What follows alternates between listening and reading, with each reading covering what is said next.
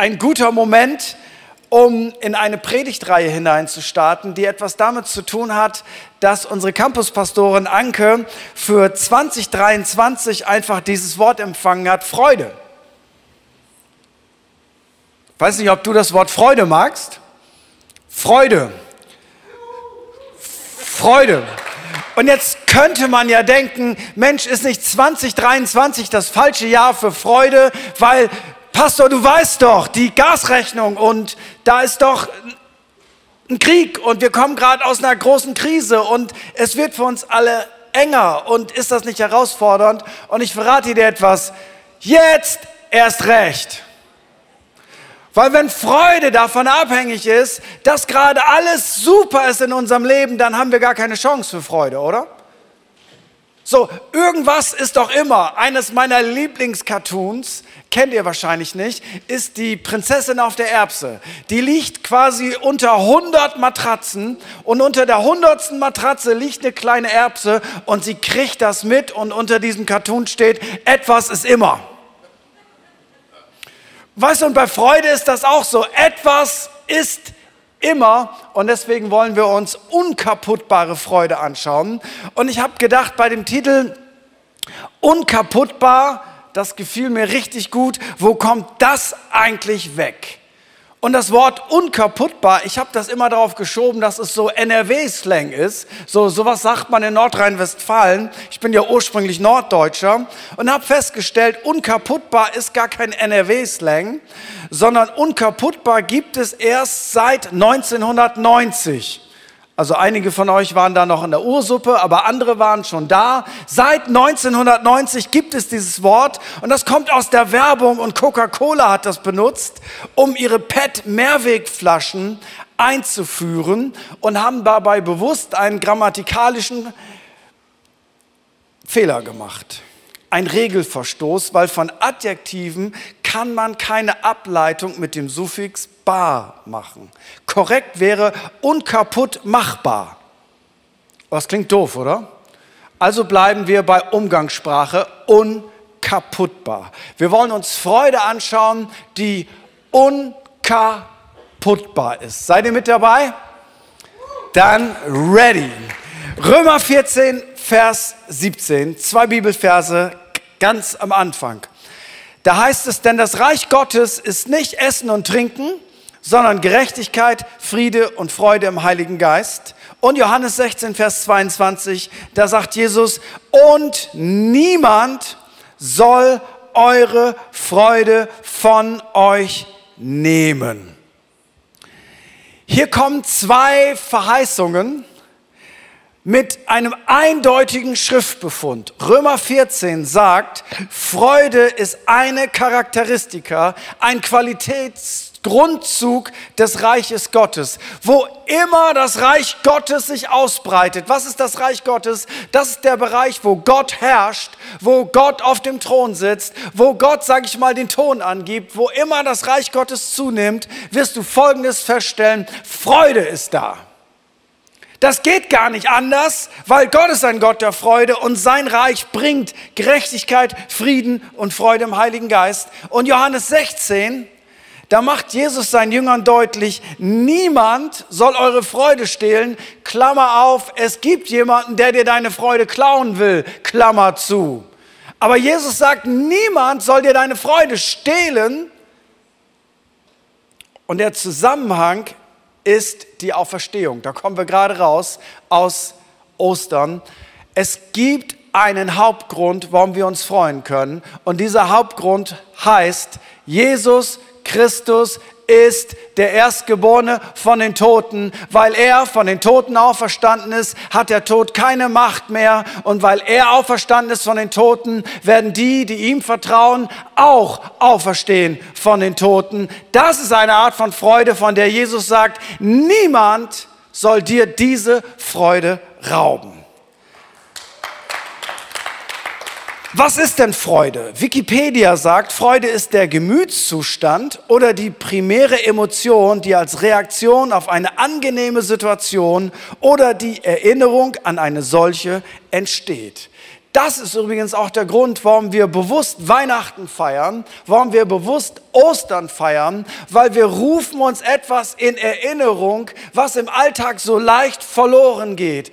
Du bist Gott nicht egal. Er kam in deine Welt. Er kam als kleines Baby in einen Stall von Bethlehem und er sagt, ab jetzt ist Gott nicht mehr weit weg. Ab jetzt ist er Immanuel. Gott ist bei dir. Gott ist mit dir. Gott lässt dich niemals allein. Gott ist auf deiner Seite. Und Nummer zwei, es gibt jemanden, der hat dich so sehr lieb, dass er für dich gestorben ist, damit all das, was du verbockt hast, dich niemals treffen kann. Er hat gesagt, ich liebe dich so sehr, dass ich alles für dich trage. Das ist der primäre Grund, warum wir uns freuen können. Ist egal, wie es gerade in unserem Leben aussieht, weil er wird uns niemals verlassen. Er wird niemals von uns weggehen. Und er hat eine Liebe für uns, die kein Mensch auf dieser Welt haben kann. Er ist wahrhaft bis in den Tod gegangen gegangen für dich. Das ist die Substanz der Freude, die wir haben. Die Frage ist, erleben wir das wirklich? Wie oft und wie schnell sind wir mürrisch, frustriert und niedergeschlagen und wir alle merken, ja, ja, Emotionen sind nicht so wichtig, aber wir werden so oft gesteuert von Emotionen, die in der Regel davon abhängig sind, wie sieht das Leben gerade aus. Also bei mir ist das so, wenn ich morgens, sag ich mal, die Gardine aufmache oder das Rollo hochziehe und es regnet, dann sagen meine Emotionen, weiß nicht, wie dir das geht. Ich bin da so ein bisschen gefühlsabhängig. Wenn ich so alles morgens aufmache und die Sonne scheint, dann habe ich das Gefühl, geht dir auch so, oder? Aber das kann ja jeder. Gut drauf sein, weil das Wetter gut ist, ist ja nicht ein Kennzeichen des Reiches Gottes, sondern das kann jeder. Es geht also nicht darum, dass wir einen bestimmten Typ haben. Es gibt ja die Leute, die freuen sich immer mehr. Es gibt Leute, die freuen sich weniger. Und ja, natürlich ist das eine Hilfestellung, wenn du ein grundfreudiger Mensch bist. Das ist auf jeden Fall einfacher, Freude zu empfinden, als wenn du ein grundpessimistischer Mensch bist. Also Pessimismus im Sinne von, du wirst das Haar in der Suppe finden, weißt du? Das Leben ist großartig, aber du wirst das Haar finden, das das Leben hier so ein bisschen komisch macht. Wir führen 7-0 und wir kriegen noch einen Gegentreffer und du wirst auf diesem einen Gegentreffer, da wirst du den ganzen Tag drüber reden. Das ist auch so ein bisschen deutsche Mentalität. Das hilft uns, um gute Autos zu bauen, um gute Ingenieure zu sein finde den Fehler, gib's den noch irgendwo, aber im Reich Gottes ist das fatal. Was weil mit dieser Einstellung wirst du eine ganz komplexe Partnerschaft haben. Finde den Fehler. Und vor allem klappt das nicht andersrum, weil wenn die Leute um dich herum auch so drauf sind, finde den Fehler bei dir. Das kann es nicht sein. Wie reagieren wir auf solche Verheißungen, dass das Reich Gottes etwas mit Freude zu tun hat? Gott möchte ja eine Reaktion, sonst würde er es nicht verheißen. Reaktion eins ist doch in der Regel, wenn Gott etwas verspricht, dass wir mit Glauben und Erwartung kommen. Glauben und Erwartung heißt ja, ich will es haben, ich erwarte, dass ich es bekomme und ich fange an, dafür zu beten. Reaktion 2 ist, gibt es eine Bedingung, die ich vielleicht erfüllen sollte, damit nichts dieser Verheißung im Wege steht. Und wenn du das verstanden hast, dann hast du schon mal eine richtige Basis, um alle Verheißungen Gottes zu erleben. Wenn Gott etwas verspricht, wenn Gott etwas zusagt, dann möchte er, dass du sagst, lecker, das will ich haben. Ich will es nicht nur als intellektuelle Wahrheit in meinem Kopf abspeichern. Das Reich Gottes hat theoretisch ganz viel Freude, sondern das ist etwas, wo Gott sagt, ich biete dir etwas an. Du kannst eine Freude haben, die geht über deine Umstände hinaus. Ich möchte es dir schenken. Und was ist deine Reaktion? Deine Reaktion sollte nicht sein, naja, schön, wenn er will, kann er es mir geben, sondern deine Reaktion sollte sein, Gott hat das, ich will es haben. Ich will's haben. Ich bestelle es. Ich bete dafür. Ich bin nicht zufrieden, wenn ich es nicht habe. Und wenn es irgendetwas gibt, was ich erfüllen sollte, damit ich an diese Verheißung rankomme, dann will ich das erfüllen. Das ist übrigens bei allen Verheißungen Gottes so. Gott bietet uns etwas an und das, was er sich von uns wünscht, ist, dass wir sagen, ich will es haben. Mehr Freude, ich will es haben.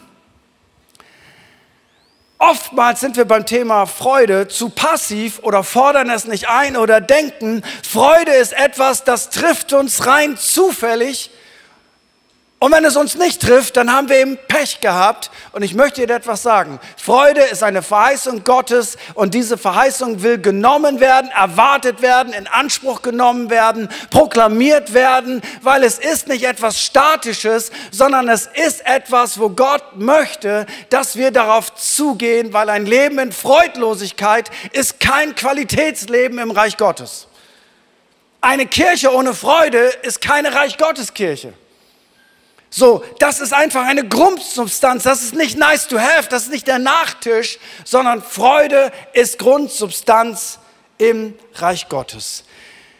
Freude, in dem Fall, die von innen kommt, ist etwas, was man deutlich unterscheiden muss von dem Thema Spaß oder Freude, die von außen kommt. Also ich sage es mal so, wenn ich jetzt theoretisch ich habe Mühe, mit Leuten zu reden und mit Menschen in Kontakt zu kommen, weil ich bin eher ein introvertierter Mensch. Ich trinke jetzt drei Bier und danach ist es easy. Das ist nicht die Freude, die von innen kommt, sondern da greifst du zu einem Hilfsmittel, zu dem du in der Menge nicht greifen solltest und damit löst du etwas aus, aber sobald das Hilfsmittel nicht mehr zur Verfügung steht, wird es halt wieder schwierig. Das ist nicht die Art von Freude, von der Jesus hier spricht. Oder wenn, wenn du ein mega cooles Geschenk bekommst, gerade zu Weihnachten oder wann auch immer. Gut, Geschenke werden ja in der Regel je nach Alter ein bisschen kleiner. Aber anyway, und du bist jetzt Heiligabend gut drauf, weil du hast endlich das Geschenk bekommen, dann weißt du, das hält ein paar Tage an und dann ist die Freude wieder weg. Weil es eben keine, Freude ist, die von innen kommt. Geistliche Freude ist nicht dasselbe.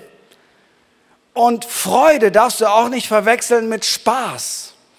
Weil das Reich Gottes ist nicht in erster Linie Spaß, sondern es ist Freude. Und es ist kein Widerspruch. Das Reich Gottes verheißt uns sowohl Freude als auch schwierige Zeiten. Paulus sagt in Apostelgeschichte 14, 22, dort ermutigten sie die jungen Christen, also hier ist Alpha-Kurs mit Paulus.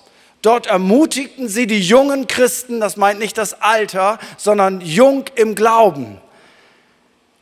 Im Glauben fest zu bleiben, also wenn du noch nicht so lange im Glauben bist, ist egal wie alt du bist, möchte ich dir Folgendes sagen. Paulus sagt, du sollst im Glauben fest bleiben und erinnerten sie noch einmal, der Weg in Gottes Reich führt durch viel Leid.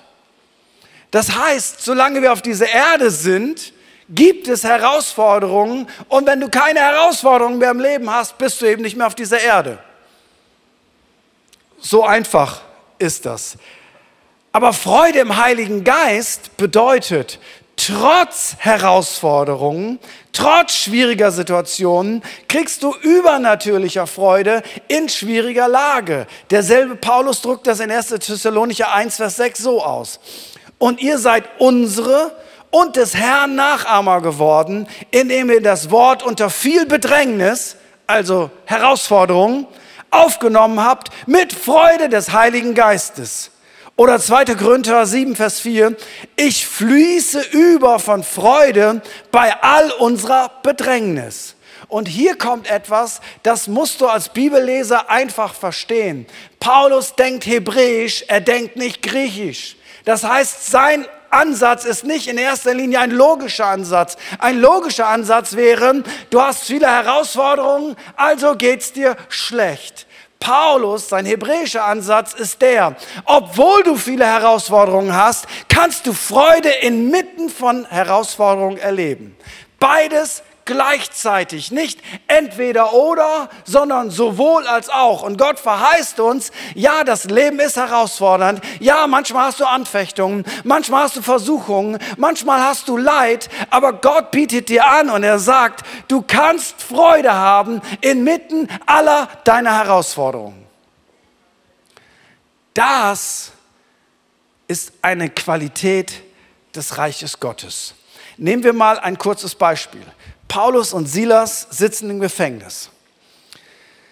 Ein Gefängnis von vor über 2000 Jahren ist nicht dasselbe Gefängnis wie das, was du heute in unserem Land erleben würdest. Eingesperrt sein ist nie gut, Gefängnis ist immer Gefängnis. Aber Gefängnis damals, glaubt mir, war noch mal etwas anderes. Ihre Füße waren in einem Stock, das heißt, die konnten sich kaum bewegen, ihr Bewegungsspielraum war minimal. Und sie sind aus einem Grunde im Gefängnis, nicht weil sie was Böses gemacht haben, nicht weil sie jemanden bestohlen haben, sondern sie haben das Reich Gottes proklamiert. Und da war eine Frau, die war belastet, die hatte einen Wahrsagegeist. Und irgendwann geht Paulus das auf den Senkel und er sagt, raus mit dir, diese Frau wird befreit, sie kann nicht mehr wahrsagen, wow, Reich Gottes, aber die Besitzer von der Frau, die eine Menge Kohle damit gemacht haben, die waren sauer. Also Regel Nummer eins, nimm jemanden sein Geld und du wirst merken, was da rauskommt. Am Ende des Tages nach dieser großartigen Aktion sitzen die beiden im Gefängnis, ihre Füße eingesperrt. Und ich will dir sagen, was meine Reaktion wäre. Eine klassische westliche Reaktion. Wie kann das sein? Wenn Gott mich liebt, warum sitze ich im Gefängnis? Ich habe das doch für Gott gemacht und das ist die Belohnung, jetzt geht es mir schlecht. Das ist aber seltsam. Versteht das irgendeiner, was ich meine? Das wäre unser Ansatz. Ihr Ansatz war nicht, Gott liebt uns nicht mehr und das ist die Belohnung oder auch nicht und die großen W-Fragen, wie auch immer. Ihr Ansatz war der, das ist der Moment, wo wir Gott preisen können. Mein Ansatz wäre, Gott, wenn du mich befreist, das ist der Moment, wo ich dich preise. Ihr Ansatz war, wir bringen das Reich Gottes in unsere Situation hinein. Wir bringen hier Freude rein und ein Weg, um das zu tun, ist, wir werden jetzt Gott preisen. Und hier ist ein Schlüssel, vielleicht der leichteste und gleichzeitig der schwerste Schlüssel. Wenn du in einen Lebensstil der Freude hineinkommen willst, dann musst du, darfst du, sollst du, ich mag das Wort muss nicht, deswegen umschreibe ich das immer, weil ich bin Friese und Freiheit ist für mich das Allergrößte. Also wenn du das Wort Freude mehr erleben willst, dann habe ich eine Option für dich. Du darfst es dir angewöhnen, in deinen schwierigen Situationen Gott groß zu machen.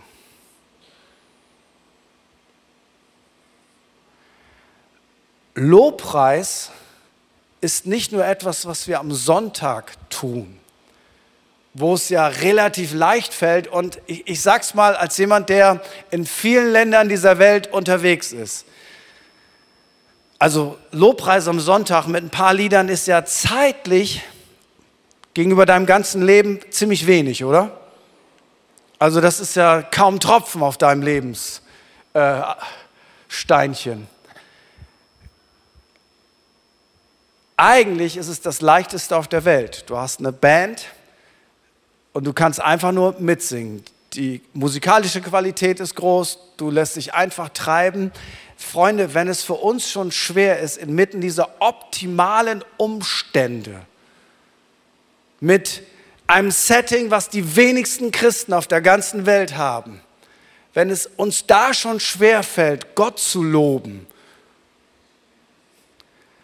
dann sind wir nicht gerade die ersten Kandidaten, wenn es schlechter wird in unserem Leben, Freude zu erleben. Und ich will dir etwas sagen, das hier ist das einfachste Trainingszentrum, das du haben kannst, weil das Umfeld wird nicht mehr viel besser. Doch, da gibt es eine Kirche, 17 Kilometer entfernt, da ist der Lobpreis besser. Okay, wahrscheinlich ist das so, aber ich will dir etwas sagen. Selbst da und woanders ist das Setting relativ easy.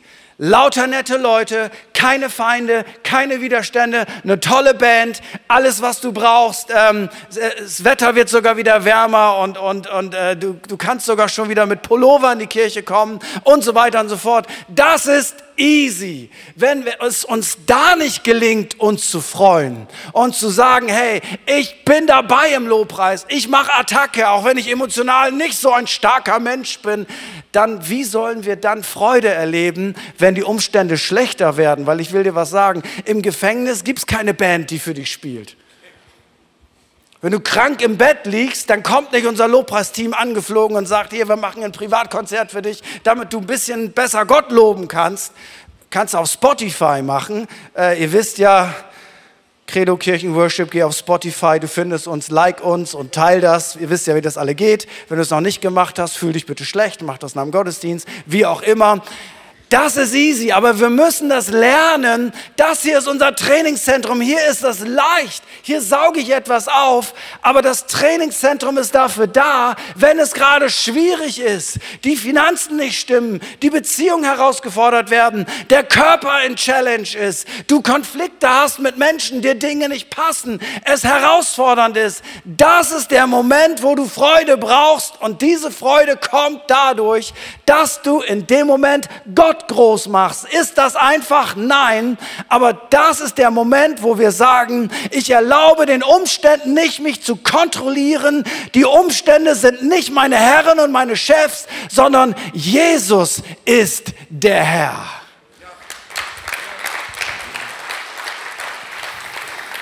In der Kirchengeschichte findest du solche verrückten Sachen wie Kaiser Nero, ich glaube 64 nach Christus, eines der größten Christenverfolgungen überhaupt im Römischen Reich. Rom brennt. Wahrscheinlich hat Nero Rom angezündet, weil er neue Sachen bauen wollte. Niemand weiß es genau. Wer hat Schuld bekommen? Die Christen. Ziemlich abstrakt, dass Christen Feuer legen, also Erstgenerationschristen. Und eine Riesenverfolgungswelle bricht über die Christen herein. Und Nero hat einen Garten. Und in diesen Garten stellt er brennende Christen hinein als lebende Fackeln für seine Gartenparty. Ich meine, wie pervers kann man denn nur sein, oder? Und weißt du, was das Verrückte ist, was die Kirchengeschichte uns sagt? Diese lebenden Fackeln sind singend lebende Fackeln gewesen, wo ich denke, wow, das würde ich mir nicht zutrauen. Ich würde vielleicht denken, Jesus, beeil dich, lass mich schon, bevor es weh tut, sterben.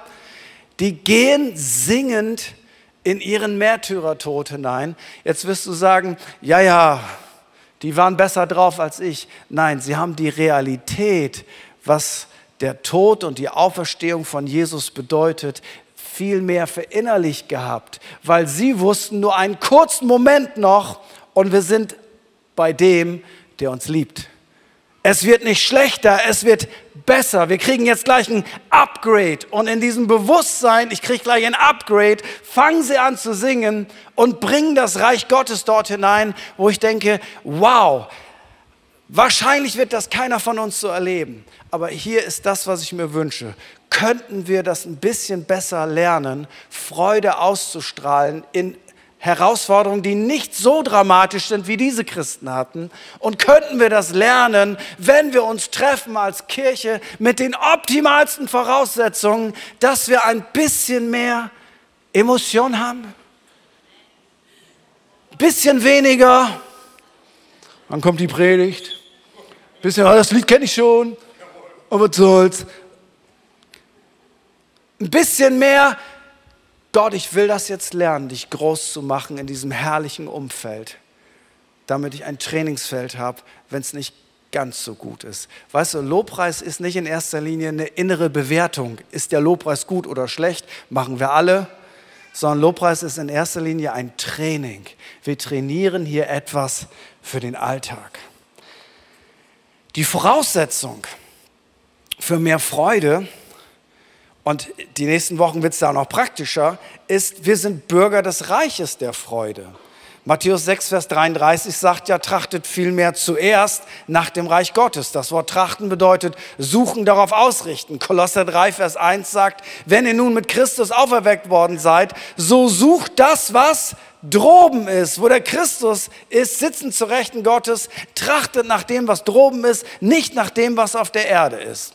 Was bedeutet das denn? Wir müssen ja Schnee schippen, arbeiten, die Kinder zur Schule bringen, ähm, die To-Dos erledigen, bla bla bla bla bla.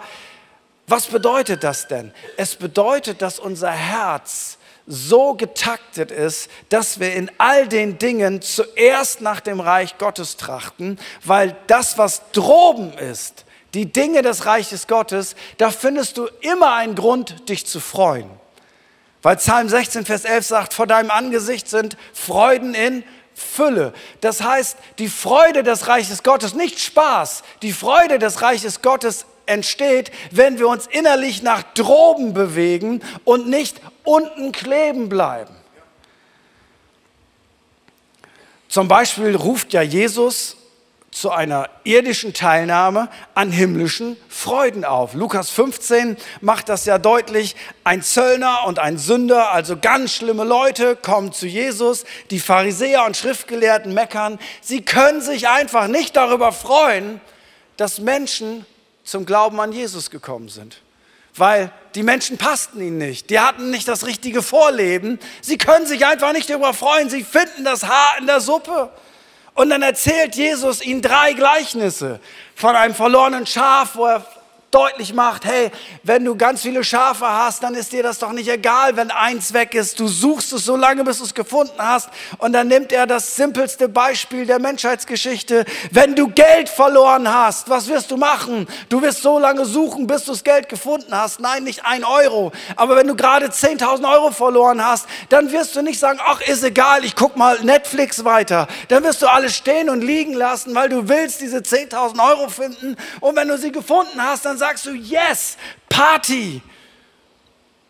Und wer das nicht versteht, dem bringt Jesus dieses Gleichnis da. Da war ein junger Mann, und der dachte, ich habe die Nase voll von meinem Elternhaus, ich will das Geld von meinem Vater haben. Damals hat man das Erbe, ähnlich so wie heute, nicht vorher bekommen. Wenn Vater gestorben ist, dann kriegst du das Geld. Und der junge Mann sagt, ich will nicht warten, bis du gestorben bist, ich will das Erbe jetzt. Eine Beleidigung sondergleichen. Und er nimmt das Geld, was Vattern schwer erarbeitet hat, und er verprasst es ab ins Bordell, ab in die Kneipe, weg, mit vollen Händen ausgeben und am Ende hat er nichts mehr. Menschlich, wie dumm kann man denn nur sein? Und Vattern denkt menschlich, dafür habe ich mein Leben lang gearbeitet, dass du es versäufst und verhurst, du Trottel. Das wäre die menschliche Reaktion. Aber die Bibel sagt, Vater steht jeden Tag da und wartet, ob sein Sohn nach Hause kommt. Welcher Sohn? Ja, dieser Lotterbube, dieser Hurer, dieser Säufer, dieser Idiot, dieser Trottel, dieser Spinner, dieser Verprasser, dieser Nichtsnutz von Sohn. Ja, der. Und jeden Tag steht Vater da. Und wenn er nach Hause kommt, dann kriegt er keine Schuldvorwürfe, sondern er wird umarmt. Und er sagt, mein Sohn war tot, er ist wieder lebendig geworden. Und da macht Jesus deutlich, wenn einer auf diese Erde zu Jesus kommt, dann gibt es Freude im Himmel, Freude bei den Engeln, Freude beim Vater, Freude bei Jesus, Party im Reich Gottes. Und dann spiegelt Jesus uns das. Und er fragt uns, sag mal, kannst du dich auch noch mitfreuen, wenn das passiert? Ja, das ist schön, da sind zwei zum Glauben gekommen, aber das eine Lied war doof. Okay, haben wir klare Prioritätensetzung. Wisst ihr, was ich meine? Es gibt immer eine Erbse unter der Matratze, Freunde. Es gibt auch immer eine Erbse unter der Credo-Kirchenmatratze. Und wenn du genau hinguckst, findest du auch zwei Erbsen. Und ein bisschen genauer gucken, findest du auch noch eine dritte Erbse. Und eine Bohne. Aber ich will dir etwas sagen. Nichts und niemand auf dieser Welt sollte uns davon abhalten können, dass wenn Freude im Himmel ist, dass diese Freude nicht mehr bei mir ankommt.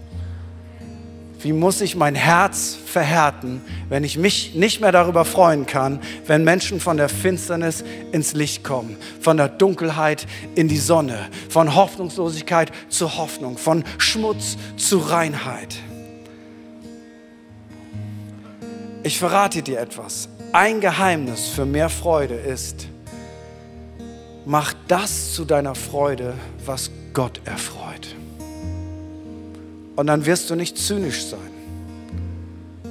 Nehmen wir ein anderes Beispiel. Den Armen zu dienen. Nun, wir haben auf dieser Welt hunderte von Millionen arme Menschen. Also arm ist nicht das, was bei uns arm ist, sondern Menschen, die nicht wissen, was sie im Laufe des Tages essen sollen.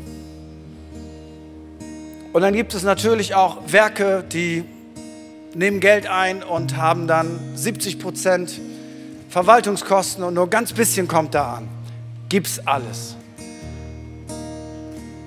Und dann kann ich mit Zynismus darauf reagieren und sagen, da kommt ja sowieso nichts an. Und dann lasse ich's. Und überhaupt, weißt du, wenn 100 Millionen arm sind, was macht dann mein Beitrag aus? Und hier kommt Jesus. Und er sagt, weißt du, es gibt Freude im Himmel über einen Sünder, der zu Gott umkehrt. Freude im Himmel für einen.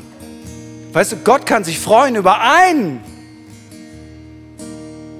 Gott kann sich auch freuen für einen Menschen, der an diesem Tag genug zu essen hat. Ja, was mit den anderen Millionen? Aber weißt du, Gott ist in der Lage, sich für den einen zu freuen. Ja, aber die anderen. Ja, weißt du, aber für den einen macht das den ganzen Unterschied. Ich möchte dir einen Tipp geben. Wenn du mehr suchst, was droben ist, dann wirst du mehr Freude erleben, weil deine Freude wird nicht davon abhängig sein, ob du gerade gut aussiehst, ob du gerade kerngesund bist, ob du gerade befördert worden bist oder ob es auf der Arbeit gerade schwierig ist.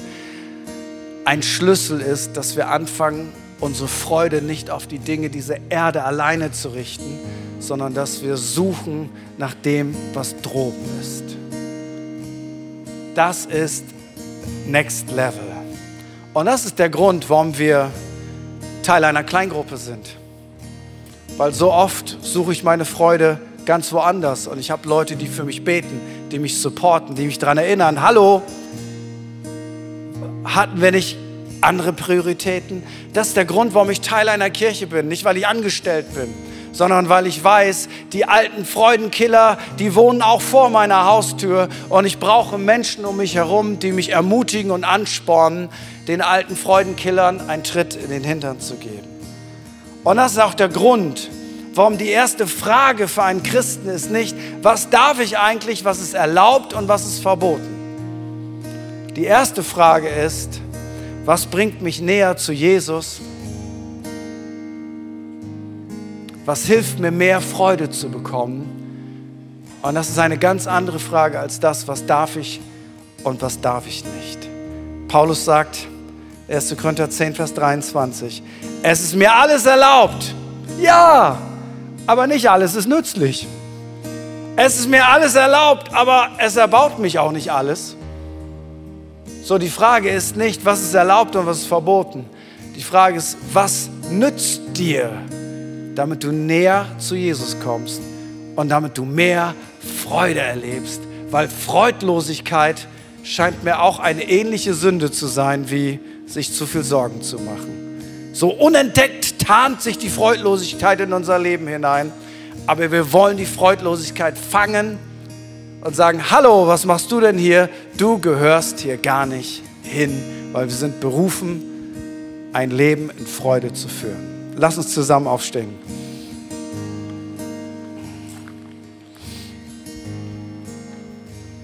Und ich habe eben davon gesprochen, dass es im Himmel immer eine Party gibt. Und Party ist ja ein Ausdruck von einem Freudenfest. Wenn eine einzige Person sagt, ich möchte mein Leben mit Gott leben. Und ich werde das nie richtig begreifen, warum da wirklich so eine Party ist, weil ich kann die Liebe Gottes nur in Ansätzen verstehen. Ich kann sie nicht komplett verstehen. Aber ich weiß, dieser eine Mensch, diese eine Frau, dieses eine Kind, diese, diese eine Seniorin, dieser eine Mann, dieser eine Jugendliche löst im Himmel etwas aus, weil dafür ist Jesus gestorben. Für ihn ist das alles. Um dieser Freude, die vor ihm lag, hat er die Schmerzen am Kreuz ausgehalten, um diesen einen und der einen und dem nächsten, der dann noch folgen wird, sagen zu können, hey, du kannst nach Hause kommen Teil von Gottes Familie werden. Und ich möchte einfach fragen, ist heute Morgen jemand hier oder online dabei, der sagt, ich, ich bin der eine, ich bin die eine, ich würde mir das wünschen, dass sich jemand so sehr freut, dass ich da bin. Da möchte ich dir Folgendes sagen. Es gibt jemanden, der freut sich so sehr, wenn du Ja sagst dazu, Teil des Evangeliums zu werden und ein neues Leben durch Jesus Christus zu bekommen. Und ich möchte einfach bitten, dass für einen kurzen Moment alle Leute ihre Augen geschlossen haben, um ein bisschen Privatsphäre zu haben, abgesehen von unserem Team. Und ich möchte einfach fragen, gibt es den einen, die eine, der sagt, ich möchte, dass Jesus mich findet. Ich möchte, dass Jesus in mein Leben kommt. Ich möchte ein neues Leben haben. Vielleicht hast du das mal gehabt und du bist von Gott weggelaufen, du bist wie dieser verlorene Sohn oder eine verlorene Tochter, ganz egal. Und du fragst dich, ist, ist Gott noch da? Und Gott möchte dir sagen, komm doch einfach nach Hause, ich warte doch schon auf dich. Und wenn du dir das wünschst, dann lade ich dich ein. Da, wo du bist, gib mir doch einfach mal ein ganz kurzes Handzeichen, dass ich weiß, dass wir dich in dieses Gebet mit einschließen können einfach da, wo du bist, heb einmal ganz kurz deine Hand und sag, äh, ich bin der eine, ich bin die eine, ich möchte, dass Jesus in mein Leben kommt. Und wenn du online zuschaust, dann schreib doch einfach auf, ich entscheide mich heute. Und dann werden unsere Leute darauf reagieren und werden dir helfen, den nächsten Schritt im Glauben zu gehen. Und wenn du hier vor Ort bist Du sagst, ich bin der eine, ich bin die eine, ich möchte heute was festmachen.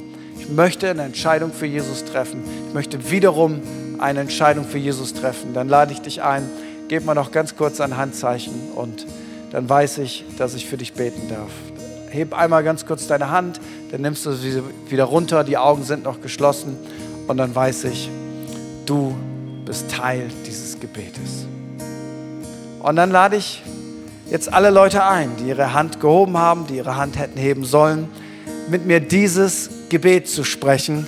Ein erstes Gebet, um in Kontakt mit Jesus Christus zu kommen.